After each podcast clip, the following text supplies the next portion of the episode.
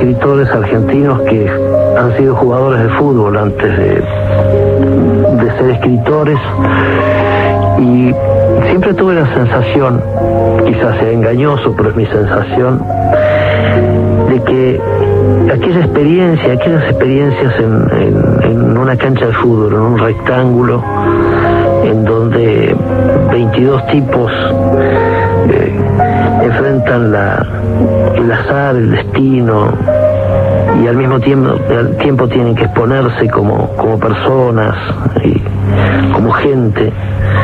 Eh, siempre tuve la sensación de que todo eso estuvo muy fuertemente vinculado con todo lo que iba a hacer después en mi vida, eh, en el amor y, y en la escritura. Parece, Camus dijo en algún momento que todo lo que había aprendido de la vida lo había aprendido en una cancha de fútbol. Él era arquero, de modo que tenía una, una visión seguramente distinta que la que tuve yo, que era, yo era delantero, en aquel tiempo éramos el número 9, el que, el que hacía los goles, de modo que nuestras visiones hubieran sido eh, opuestas, puesto que yo era el que tenía que enfrentarme con el arquero. Conservo pocas cosas eh, en, la memoria, fogonazos que han, que han dado cuentos, pero de esos fogonazos intransferibles, imborrables, son justamente el cara a cara con el arquero. La manera de burlarlo, el saber que él sabe y que yo sé que él sabe y todo eso así de seguido. Y, y, creo que ahora, hasta todavía ahora, a los 50 años, sigo rehaciendo goles que no hice. Así en minutos, en momentos libres, cuando me vuelve a la memoria algo, la primera novia hasta, hasta mi viejo en una motoneta, de pronto me digo, ¿cómo puede ser que aquella vez no la tocara por encima del arquero?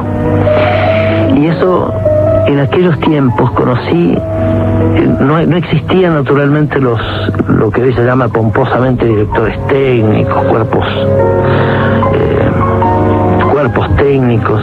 Yo conocí personas de paso, de paso por la Patagonia, de modo que eran todos fugitivos. Me quedaron los recuerdos de algunos, tuve que recrearlos, los recreé cuando sentí la, necesidad de hacerlo. El mundo del fútbol es un serio inconveniente para un escritor. Es como eh, haber, eh, haber sudado demasiado y haber pensado poco. Y sin embargo me parece que nadie piensa tanto y a tanta velocidad como un jugador de fútbol en el momento en que la pelota llega dando vueltas y él le enfrenta al arquero y el arquero lo mira a los ojos. El mister Peregrino Fernández. A Peregrino Fernández le decíamos el mister porque venía de lejos y decía haber jugado y dirigido en Cali, ciudad colombiana que en aquel pueblo de la Patagonia sonaba tan misteriosa y sugerente como Estrasburgo o Estambul. Después de que nos vio jugar un partido que perdimos 3 a 2 o 4 a 3, no recuerdo bien, me llamó aparte en el entrenamiento y me preguntó, ¿cuánto le dan por gol? 50 pesos, le dije. Bueno, ahora va a ganar más de 200, me anunció. Y a mí el corazón me dio un brinco porque apenas tenía 17 años. Muy agradecido, contesté. Ya empezaba a creerme tan grande como San Filipo, como Artime. Sí, pero va a tener que trabajar más, me dijo enseguida. Porque lo voy a poner de back. ¿Cómo lo va a poner de back? Le dije, creyendo que se trataba de una broma. Yo había jugado toda mi vida de centro delantero. Usted no es muy alto, pero cabecea bien, insistió. El próximo partido juega de back.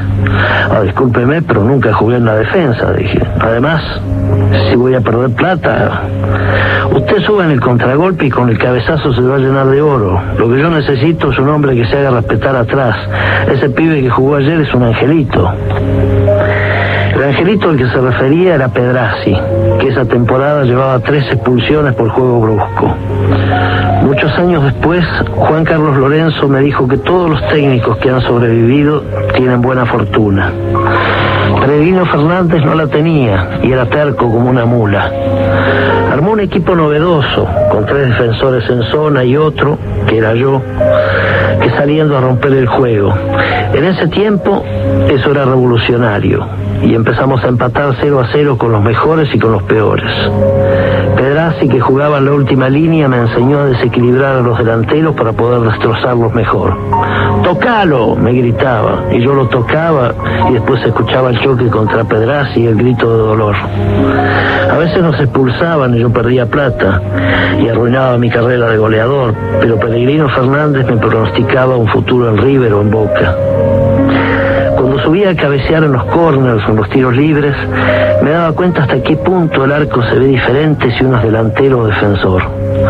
Aun cuando se esté esperando la pelota en el mismo lugar, el punto de vista es otro. Cuando un defensor pasa al ataque está secretamente atemorizado. Piensa que ha dejado la defensa desequilibrada y vaya uno a saber si los relevos están bien hechos. El cabezazo del defensor es rencoroso, artero, desleal. Al menos así lo percibía yo, porque no tenía alma de back y una tarde desgraciada se me ocurrió decírselo a Peregrino Fernández. El mister me miró con tristeza y me dijo, usted es joven y puede fracasar. Yo no puedo darme ese lujo porque tendría que refugiarme en la selva. Y así fue.